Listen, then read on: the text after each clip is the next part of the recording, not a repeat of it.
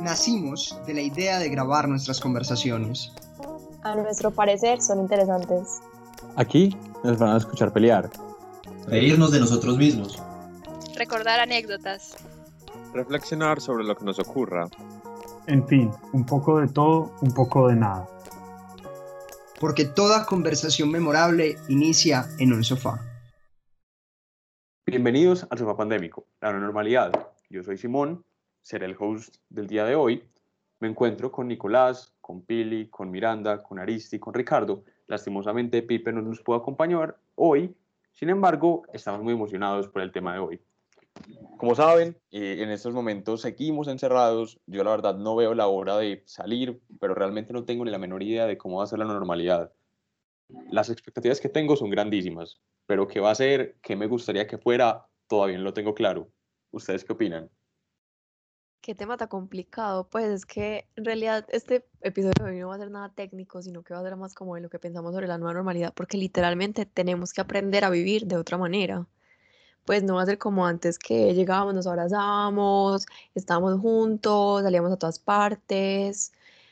Y pues no, para nada, va a ser tapabocas, estar lejos, porque definitivamente no podemos seguir encerrados. Ha sido una buena estrategia en cierta medida para disminuir los contagios, pero es que la economía tiene que seguir y el mundo tiene que seguir y tenemos que aprender a vivir así hasta que la vacuna esté, que la verdad yo no le tengo esperanzas a que la vacuna llegue rápido.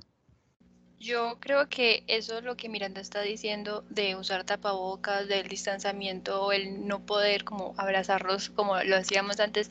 Yo siento que es algo que va a seguir mínimo el, hasta el próximo año. O sea, yo creo que hasta finales del próximo año vamos a estar usando tapabocas y desinfectándonos en todas partes. Pero yo veo cierto lado positivo a esto de la desinfección de todo y yo creo que eso lleva a que lugares que normalmente no tenían una buena higiene como cines, como no sé, supermercados, restaurantes, etcétera, tengan que adoptar medidas para poder como lograr esos estándares y yo creo que de cierta manera es algo bueno porque yo soy un poquito asquienta respecto a esas cosas y a veces como que no limpian bien los cines y el piso era todo pegochento y las sillas estaban sucias. Entonces yo creo que algo bueno que podemos sacar de esa pandemia es que las personas han aprendido la importancia de la limpieza y yo creo que eso es un punto bueno de esto. Lo peor es que sí. Ah, realmente yo no soy tan optimista como ustedes. Yo creo que esta nueva normalidad eh, nos va a durar 15 días después de que se encuentre algún tratamiento, una forma de superar como toda esta contingencia. Yo no le tengo tanta fe a que vamos a aprender a cuidarnos, vamos a ser súper higiénicos y vamos a continuar con todo esto, porque el hombre realmente es muy cómodo y cuando vea que el peligro latente se disipa, vuelve a sus mismos hábitos. Entonces, por eso no confío tanto en que se, quede esta, como esta cultura, esta suerte de cultura que estamos viendo hoy en día, del tapabocas, de la desinfección constante. Yo sinceramente creo que una vez superemos esto y pase como las, las, los problemas latentes, creo que vamos a volver a ser los mismos que éramos antes y eventualmente volverá a suceder. Me parece que todo va a ser muy cíclico. Va a ser una historia muy cíclica que en unos años vamos a decir, esta historia ya la hemos contado. Yo no creo, pues yo realmente creo que, por ejemplo, con el tema del, del, del uso de cinturón de seguridad, eso en su momento era súper raro, pues literal. Pues justamente el hábito a partir de situaciones que crean, que crearon justamente una nueva normalidad en ese aspecto. Yo creo que nosotros sí podemos empezar a tomar unos hábitos pronto más saludables, más higiénicos. Vea, yo les voy a ser sincero. Yo veo esto como, no sé si ustedes han visto las películas de Transformers, que al final de todas las películas, Optimus Prime dice un discurso de que cómo estaban envueltos en literalmente en mierda en toda la película, al final lo resuelven y luego dice un mensaje para el futuro. Yo literalmente en este momento me siento como si estuviera escuchando ese discurso y expectando pues qué va a pasar al futuro. Y si alguien sabe las películas de Transformers, siempre llega algo peor que la película anterior. Entonces yo hago como esta relación porque la verdad ahí sí concuerdo un poco con Calle. No, si comparamos el día sin IVA, que numéricamente fue, fue un desastre en número de contagiados y todo, ahora lo que vamos a hacer es, es ya salirnos pues de, de, las restricciones pues la verdad no veo como un, un buen panorama. Sin embargo, yo creo que tuvimos ya suficiente tiempo como para aprender como, verga, eh, ya, ya sabemos cómo cuidarnos, ya podemos salir, ya es, depende de nosotros. Creo que ya ahí sí ya depende cada uno de la responsabilidad que cada uno le dé al asunto y cómo lo, lo, el gobierno o, pues, el Estado maneje esta situación para, no, para que los números sigan pues en, en línea recta pero hacia abajo. Es que Aristides es el problema, no es que el gobierno lo vaya a manejar, literalmente nosotros lo vamos a manejar, pues porque yo podría decir como que, que a mí me dan la libertad de ir, no sé, a la casa de Ricardo y yo allá decido si me quedo con el tapabocas o no. Yo decido si lo saludo de pico o no. Entonces, esa es la cosa que a mí me genera mucho conflicto y es que yo sé que tenemos que abrir y yo sé que la gente tiene que salir y estoy totalmente de acuerdo con, la, con que la economía se reactive poco a poco, pero es que no es del gobierno ahora la responsabilidad. Si de aquí para allá hay un montón de muertos, es culpa de nosotros y es culpa de que no nos cuidamos y es culpa de que no seguimos el distanciamiento social, el tapabocas, lavado de manos, el lavado de manos, porque ya está comprobado que eso sirve y que eso reduce el contagio de una manera impresionante. Pero la verdad, yo voy en la calle y veo a la gente con el tapabocas en la nariz, el tapabocas de abajo. Yo me incluyo que a veces no me pongo el tapabocas porque es muy desesperante. Yo, yo me incluyo. Entonces es muy difícil que todos sigamos esta nueva normalidad como debería ser para que no nos contagiemos. Entonces no es como el gobierno, sino de nosotros. Entonces yo te hago una pregunta. ¿Cuál es el papel? ¿Cuál es el papel entonces del, del gobierno en todo esto? si, no es del, pues, o sea, si ellos no tienen nada que hacer respecto a la pandemia, entonces ¿cuál es su papel? No, yo o sea, creo ¿qué que nos sirve tener un gobierno en estos días si no pueden hacer nada al respecto? No, Nico, pero Nico, me refiero estás- ahora. Exacto, yo creo que estás sí, es malinterpretando lo que ajá. este Miranda está diciendo. El gobierno está para plantearnos las medidas, para informarnos, para dar circular la información, para establecer ciertos parámetros mínimos de higiene, para, pero al fin y al cabo hay ciertas cosas que Dependen de nosotros. Nosotros somos los que al fin y al cabo somos los que adoptamos o no adoptamos esas medidas, porque al fin y al cabo somos seres que tenemos esa libertad de decidir. Entonces yo creo que estás malinterpretando lo que Miranda está diciendo. El gobierno sí tiene un papel activo en establecer ciertos reglamentos para que nosotros sigamos, pero si la gente no lo sigue, entonces no sirve de nada que el gobierno haga todo lo posible humanamente. Y yo eh, quería decir una cosa más, y es que respecto a lo que Nico había dicho, es que yo siento eh, sobre lo que, cíclico que es esto. O sea, si nos vamos y miramos hacia atrás en la historia, esto de las pandemias no es algo reciente del siglo XXI, es algo que toda la vida ha existido con nosotros. Entonces yo creo que también nosotros como ciudadanos tenemos del mundo tenemos que adquirir ciertos hábitos porque yo creo que esto de las pandemias no va a ser, ay, se va a acabar el COVID, el COVID-19, perdón, y ya no vamos a ver más pandemias. No, lo más probable es que cuando estemos viejos nos vuelva a tocar una, porque si no se olvidan, hace como 10 años fue el H1N1, no sabemos 10 años en qué nos pase, entonces estas medidas que estamos adoptando en este momento para esta situación en concreto son medidas que vamos a tener que seguir adoptando en, la vida. Entonces son cosas que nos guste o no, vamos a tener que interiorizar, interiorizarlas en nuestras rutinas, porque no va a ser la última pandemia que vivamos esta. Un poco negativo el, panorama, pero, pero, es la verdad. Yo, pues, o sea, sí es cierto que las pandemias se repiten, pero las, no todas las pandemias tienen este nivel de repercusiones, aunque no es la primera pandemia de este nivel de repercusiones. Una cosa muy curiosa es que pasan prácticamente cada 100 años como si fuera como un ciclo preciso.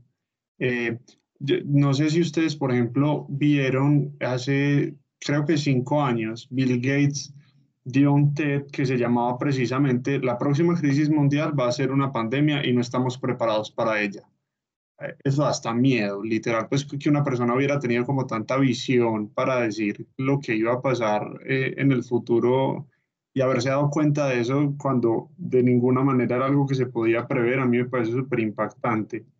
Y yo me guío también por el lado, pues digamos, no, no necesariamente negativo, yo creo que hay que ser realistas, tipo viendo lo que sucedió con el día sin IVA en que hay ciertas actitudes humanas que no somos capaces de cambiar, incluso con cosas tan extremas como las que estamos viviendo hoy. O sea, ver 600 personas corriendo como salvajes en un alcosto en Cali eh, por comprar televisores, pues en fin, o sea, ya, yo creo que hay cosas que los humanos para cambiarlas necesitaríamos golpes incluso más fuertes de los que estamos viviendo en este momento.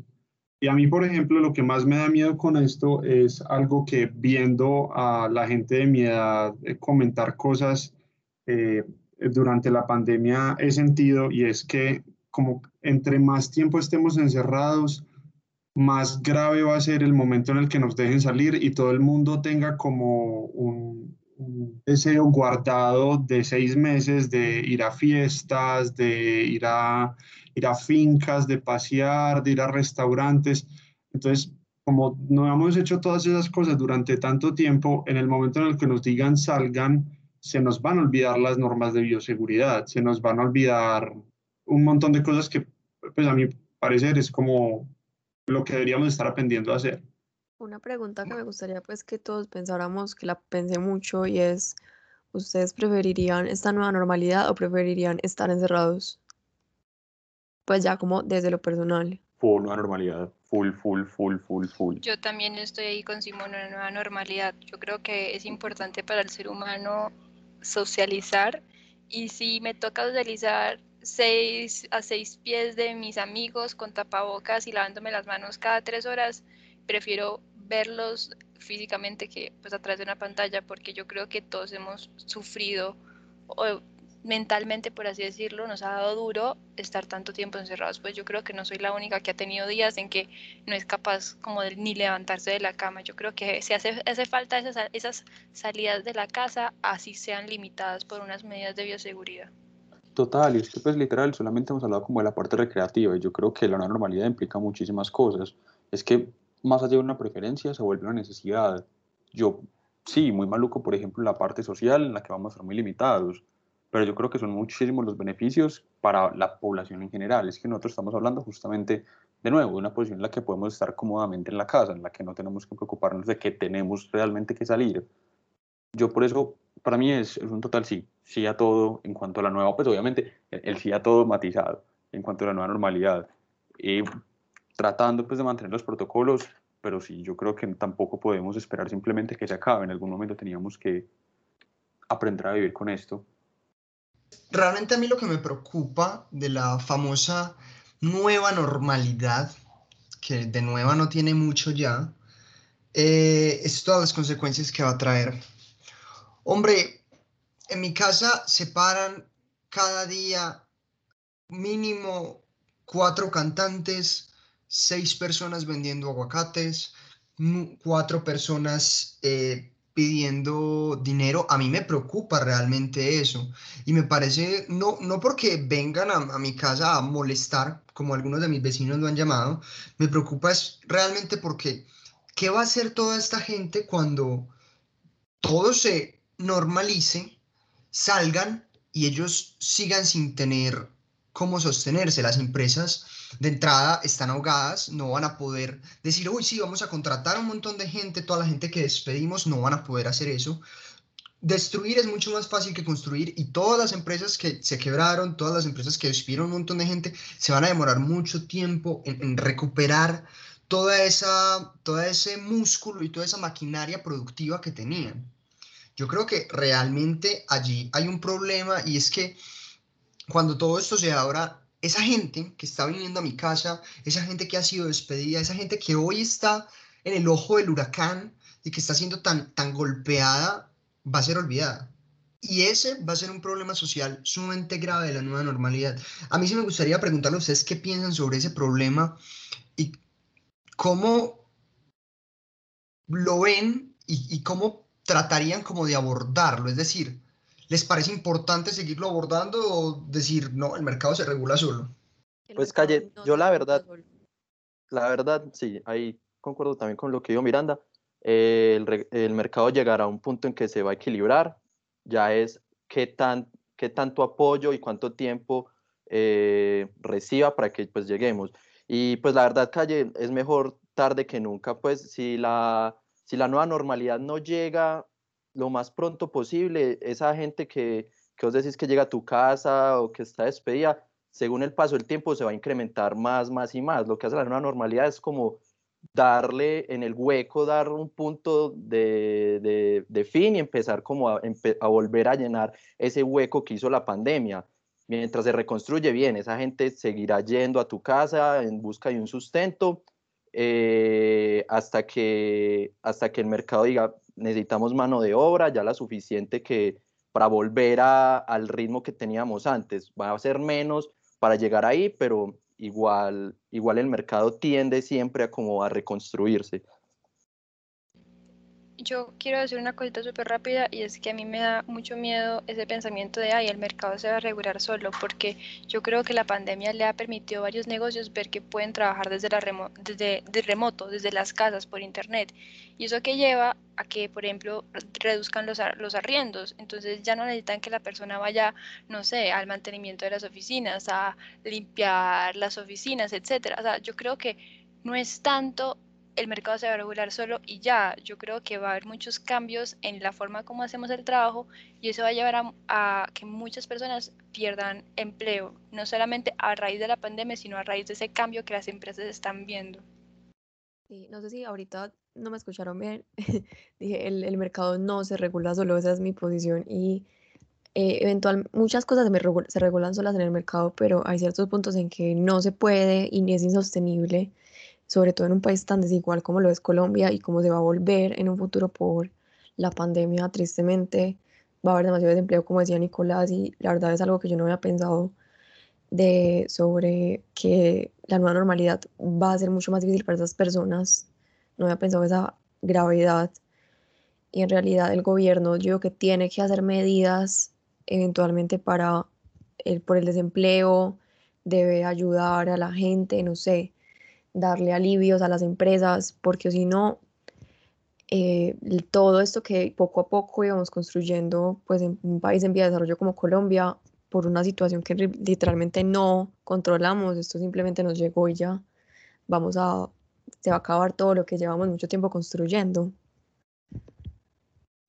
Eh, yo, por ejemplo, siento que pensar que el mercado se va a regular solo es una posición muy inocente. Eh, pues no, no como un ataque personal a, ni a Nicolás ni a Andrés, pero a mí me parece que, digamos, en Colombia, un país que tenía problemas ya de por sí antes de la pandemia, en la que precisamente habían personas que desde antes vivían en el, eh, como dice Nicolás, ojo del huracán, a mí me parece muy inocente que si en 200 años de historia no hemos logrado eh, ni que el mercado se desregule a él mismo, ni que el gobierno sea capaz de ayudar al mercado a llevarle eh, los bienes que todos nos merecemos como humanos, eh, pues digamos a la periferia. También pensemos, por ejemplo, nosotros, los siete que estamos en este podcast, tenemos la fortuna de poder estudiar en una universidad y, que, y de haber podido seguir nuestros estudios en la pandemia.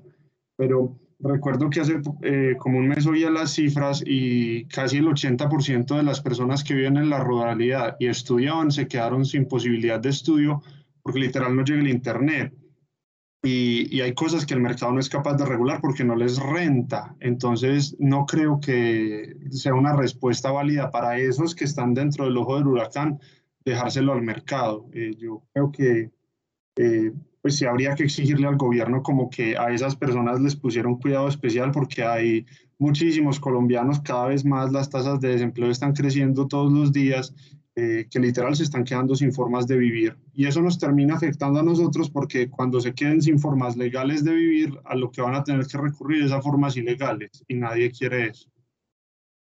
Eh, yo no sé si yo sugerí en algún momento que, que el mercado se regula solo o no. Eh, realmente mi opinión es, es muy parecida a la tuya, Ricky, a la de Miranda. yo creo que es un poco inocente sostener que el mercado se regula solo. A mí, a mí lo que me preocupa realmente sobre todo este tema es lo que tú estás diciendo. Parce, llega un punto en el que la gente dice, hombre, si no tengo formas de vivir dentro de los marcos legales, no me voy a morir. Yo creo que ahí el instinto de supervivencia prima y la inseguridad se va a disparar. De hecho, últimamente la inseguridad está disparada. No puedo asegurar realmente que, que todos los fenómenos que estamos viviendo hoy en día sean consecuencia directa de toda esta crisis que estamos viviendo, pero no descartaría la posibilidad. Yo creo que realmente estamos frente a un problema y la nueva normalidad va a suponer un gran reto para todos nosotros. Yo creo que es gracias a esta crisis que hemos podido visualizar a primera vista, al menos yo y Nicolás, pues digo Nico y yo porque yo también he visto gente venir a mi casa y gritar y pedir ayuda porque en serio no pueden. Y yo creo que es gracias a esta situación que ellos se han visto literalmente obligados a recurrir a estos métodos que yo creo que ni a ellos les gusta o ellos no se sienten ay, qué rico, voy a ir a pedir plata. No, esto no es así. Y ver gente en redes sociales quejándose, diciendo, ay, otra vez vinieron a cantar a mi casa, ay, otra vez vinieron a gritar, a pedir ayuda, me parece, o sea, como que me duele en el corazón pensar que hay gente que en serio piensa que por gusto esas personas están moviéndose por toda la ciudad pidiendo lo que nosotros nos sobra. O sea, no, no, e, exacto. O sea, vi en estos días una muchacha comentando en Twitter que, ay, que si podía llamar a la policía y yo solo quería, como que no tenía palabras para expresar la tristeza y el desaliento que me genera ver personas que piensen de esa manera. Pues eso falta de empatía, nos lleva, no, no, no le ayuda a nadie, o sea, a la, a la sociedad no le ayuda que hayan personas que piensen tan, tan, tan horrible, porque es que a, mí me duele demasiado cada vez que viene y son gente con niños y no sé, me parece algo demasiado triste y es gracias a esta cuarentena que hemos visto que hasta nuestras casas vienen a pedir ayuda y eso como que visibiliza la, visibiliza la pobreza que en verdad vive Colombia. Sí, Pili, tienes toda la razón. Yo tengo una, pues una anécdota que pasó hace, pues en la cuarentena y me pareció horrible. Y era que yo estaba en la portería como pidiéndole algo al portero, no recuerdo bien, y había una señora pues de la unidad y afuera habían unos venezolanos pidiendo ayuda y pidiendo comida y mercados y cosas así, que lo hacen en realidad muy seguido.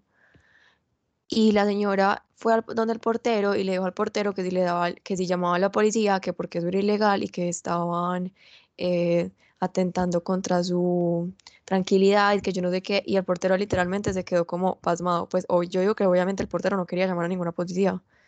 Y el portero le dijo, yo te puedo dar, lo, le dijo, lo único que te puedo ayudar es darte el número de, del cuadrante de la policía, pues de la zona. Y le dio el número y ella llamó. Y yo estaba ahí y llegó como otro vecino a ver y los dos nos mirábamos como en shock mientras ella llamaba a la policía y los venezolanos estaban en familia buscando una forma de sustento, pues que en realidad es imposible para ellos conseguir un trabajo, es, es imposible. Es una Karen colombiana. Eso iba a pensar literal, una Karen. Una Karen. para los que no estén familiarizados con el concepto de Karen, son eh, típicamente mujeres americanas, pues gringas, que se quejan por todo. Entonces, por eso en este caso sería una Karen colombiana. Sí, pues horrible, qué vergüenza. A mí me dio vergüenza. Y la verdad, yo no sabía, yo me quedé paralizada, yo no le dije nada, yo no quería pelear. Y, pero ya, ya no, al final no, no sé si vino la policía, la verdad, no creo que la policía tenga algo, algo que ver ahí. No sé ustedes, que mis amigos que estudian Derecho. Yo creo que, sí, yo creo que la verdad que en Colombia sí vienen, por eso sí vienen. Pues aquí tienen una virtud para responder cuando no los necesitan de verdad. Pues eso nuestro, eh, nuestro eh. sistema de policía está diseñado en esencia para la gente. Para las Karens. Para las Karens. Muy real. Para las Karens. Realmente nuestro sistema de policía en Colombia lastimosamente es para, Karen. Cuando los llaman para parar una fiesta, ahí sí se ponen a bailar, ¿no? Sin generalizar para todos los policías, por favor, no me vayan a tildar de generalizadora. Estoy hablando de un video. es específico que está rondando por redes sociales. Punto. No, pues, y lo digo yo, que ustedes saben que yo soy lo más pro institución, yo soy lo más pro estatista, pero pues sí, terrible, cero de 10 en ese sentido. Pero en cuanto, por ejemplo, a lo que hablaban ustedes, tanto Miranda como Pili, y a mí la verdad es un tema que me, me da muy duro, por el sentido en el que a mí no me gusta salirme de mi burbuja, y eso es algo en lo que tengo que trabajar. De pronto, pues sí es falta de empatía, eso de pronto lo reconozco. Pero e, es que es la cosa, tampoco veo una solución que nosotros podamos, pues es decir, no veo una solución para eso y solamente veo un panorama mucho más eh, sombrío tanto para ellos como para nosotros, en el sentido en el que va a haber mucha más inseguridad, pues va a haber muchos más problemas en, las comunidades como ciudad, no sé, eh, realmente no, pues sí, no, no me agrada nada de, de esto. Pero sí, no sé si me entienden a lo, a, lo que me El panorama es desalentador y no solo para ellos, pues eh, Tipo, por ejemplo, mis papás los dos son independientes, mi mamá es abogada litigante y lo- los juzgados de Medellín han estado cerrados los seis meses. Eh, entonces no es que solamente las personas que no tienen empleo fijo pues eh, sean como las afectadas y además hay mucha gente que tiene empleos fijos y que también les redujeron el salario del 50%, en fin, o sea, esto yo creo nos pegó a todos. Y de nuevo yo no creo que el mercado sea capaz de, de como de reestructurarse así pues en seis meses que uno diga carajo nos vamos a volver Wakanda, en paz descanse el actor, eh, así de la nada, no, no creo. Eso es otra cosa que me da miedo, es que realmente no va a ser una normalidad porque nada va a ser, nada va a ser como antes, porque muchísimos, pues no creo que tengamos como la, la capacidad, o, pues de, no solamente económica, sino por las condiciones de vivir como vivíamos antes. Y yo creo que para muchos de nosotros, cosas que eran muy cotidianas, y no sé, discotecas no van a ser para nada como eran antes, aunque haya vacunas, yo creo que va a seguir, por ejemplo, el requerimiento de tapabocas, cuestiones como en la universidad, nuestra vida universitaria cotidiana de todos los días, no sé, comer buñuelos y pan de quesos a las 6 de la mañana en, en, en Las Hermosas, o, o, ir a almorzar literal a cualquier, a Oviedo, por ejemplo. Me parece que son cosas que en este momento no veo con ojos muy esperanzados. Sí, Yo- es que la... Dale, Nico. No, no, no. Yo lo que quería decir era, realmente yo creo que nosotros como ciudadanía, enfrentándonos en el mundo en el que estamos enfrentados y, y todo este cambio de realidades que nos está, que estamos hablando y que estamos tocando, realmente estamos llamados a tener un cambio de paradigma. Y, y yo sé que pues Miranda mm, sostuvo que la, la, la posición de un gobierno en esta pandemia eh, de cierta manera es despreciable, pero a mí no me parece en lo absoluto. Y yo pienso que también está llamado a nuestros dirigentes y nosotros como ciudadanos a empujar a nuestros dirigentes a tomar estas decisiones, a cambiar la forma en la que abordan las políticas y a generar mayores políticas de inversión social, eh, mayores políticas de, que ayuden a reestructurar y a sacar a flote lo que éramos antes. Nico, pero inversión social de dónde, literal, de dónde, si los impuestos van a bajar demasiado, literal, no hay como, el Estado no tiene tributos en el sentido en el que nadie está trabajando, las empresas no tienen recursos. eh, yo creo que las arcas del Estado el próximo año, en cuanto a tributos se refiere, van a estar No, yo o sea, yo Entonces- entiendo, va, va, va a ser una cuestión de, o sea, van a estar totalmente erosionadas y la capacidad adquisitiva de los colombianos está totalmente erosionada. Y sí, sé que las inversiones sociales en este momento no puedo decir no son lo más óptimo, pero yo creo firmemente que una sociedad en la que nosotros podamos invertir en nuestra sociedad, de tratar de sacar adelante ese motor económico, tratar de generar bienestar, a la larga es lo que nos va a permitir ser una sociedad más rica. Y en ese sentido creo que es la única forma en la que nosotros podemos como ciudadanos salir de todo esto. Y es cambiando nuestro propio paradigma de ciudadanos a un paradigma más empático realmente.